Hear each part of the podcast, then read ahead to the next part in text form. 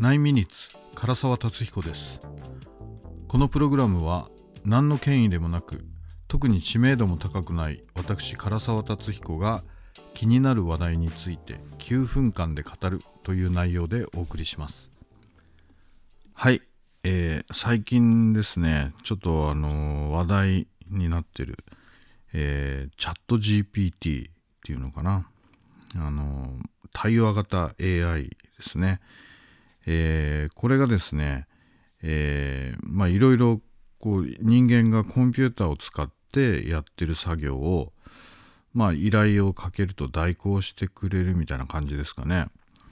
あのインターネットでこう検索かけて結果をいろいろ調べてくれたりとか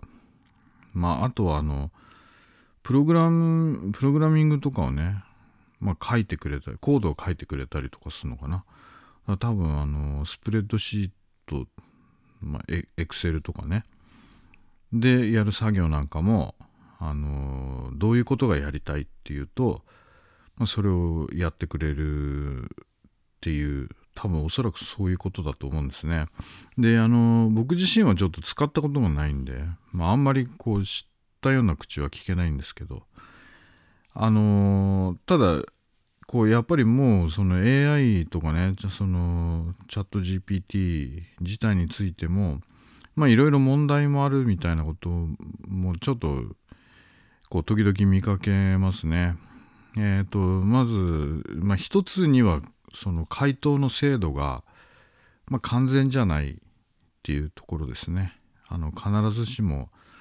えー、ズバリ欲しい情報がこう来ないとか正しい情報がもう帰ってこないとか、まあ、そういうことが、まあ、まだあるんですかね。でもそういうことはおそらくこの先ねどんどん精度が上がっていくんでそんなに問題ではない、まあ、最初は仕方ないみたいなところはあるかもしれないですね。あとその問い合わせかけるのにも何かこう話しかけ方みたいな、えー、ちょっとコツがいる的なこともどっかに書いてあったりしましたね。まあこれもあの今でも Google とかで例えば検索かける時もその検索ワードをね何を使うかによってだいぶその出てくる結果も違うから、まあ、そういうこともこう人間の方がだんだんこう上手になってですね解決されるのかなという気はしますね。でまあ個人的にはですねこのチャット GPT なり、まあ、まあこの先他にもねそういう対話型の AI みたいの出てくるとは思うんですけど、えー、そうするとですね多分 AI の方も、まあ、僕らがこう依頼をかけることによっていろんな情報を得ると思うんですね。あの要するにそのユーザーがどんな言葉を発したとかどんな言い方をしてるとかまあ、何について調べたい調べてるとかっていうことを、まあ、人間よりおそらく記憶力がいいでしょうから、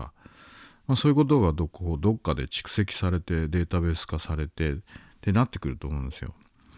でその結果ですねまあこれあの僕の想像なんですけど、えー、この先ですねおそらくこう未来予測みたいなことがなんか精度が上がってくるのではないかと。それは何かというとですね、まあ、一人一人一台っていうか1対1でこう AI とやり取りをしていろんな情報を AI の方も知って、えー、その他こうネット上に流れているニュースであるとかそういったものもこう総合的に考えるとですねいろんな出来事の因果関係をですね、えー、だんだんこうアルゴリズム的にあの把握できるようになるんじゃないかと思うんですね。でそうするとですねえー、やっぱり何て言うの？起こったことに対して、えー、その先でまた別の出来事っていうのがだんだんこうデータベースとして蓄積されてくるとまあこういうことが起きたから次にはこれが起きるみたいなことがだんだんこう精度が上がっていくんじゃないかと思うんですね。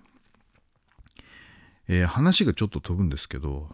最近あのルルルルンボリューム4というのが出ました。これあの3人のライターによる小説の作品集なんですがまあ僕もこれあのですね挿絵とか、まあ、今回表紙も担当させていただいたんですけどね。えー、うっすら宣伝的な部分もありますが。でその中のライターの中のね一人、えー、加藤博美さん、えー、まあここではですね一応実名を伏せて K さんということにしましょうそれ K さんの新作がですね、まあ、その小説の中にですね、えー、要するに未来予測ができるようになってえーと、いわゆる占いが廃れてしまう社会っていうのがね、まあ、さらっと書かれてるこれはもう物語の別に軸ではないんで、えー、さらっと書かれてるんですね。でこれがその K さんがですね、えー、今加藤さんって言いそうになっちゃったんですけどね K さんが、えー、これをこのアイデアをねどっから持ってきたのかまあ僕は知らないんですけどでもなんとなくこう最近考えてることとリンクまあちょっと加藤さんのあ K さんのね読んだからそう思うのもあるのかもしれないですけどね。あのー、そういうこう何て言うのかな未来予測がですねちょっと科学的なものになってくるんじゃないかっていうのはちょっと感じるんですね僕も。でこれがですね、まあ、より話を進めるとですねあのー、ちょっとこうこの先え？っていうえ？っていうような話になるかもしれないんですけど、えー、AI がですねこうこちらに見せてくる情報で、まあ、その情報によってですね何かをこうユーザーに対して仕向けるっていう時代が来るんじゃないかっていうのもちょっと思ってるんです。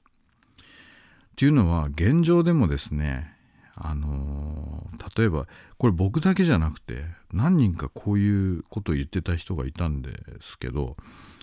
あのー、要するにね検索したりしたのに対して、まあ、関連する広告とかがこう入ってくるとかっていうのはまあわかるんですよ。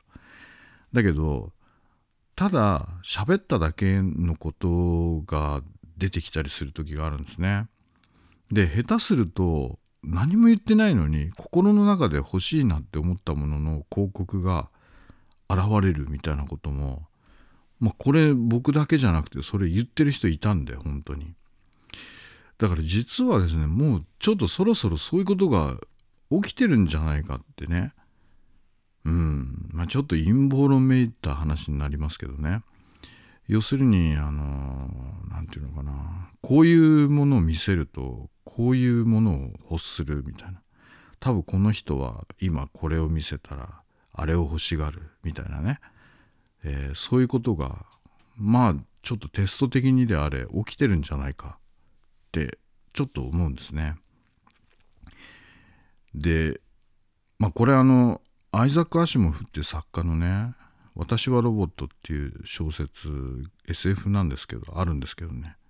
もう時間がないからね。気になる人はそれ読んでほしいんですけど。人間とロボットあるいは人工知能との関係についてなんか守らなければいけないこととかっていうのはある気はするんですよね。それでは皆さんまた来週かどうかはわからないでおなじみ唐沢達彦でした。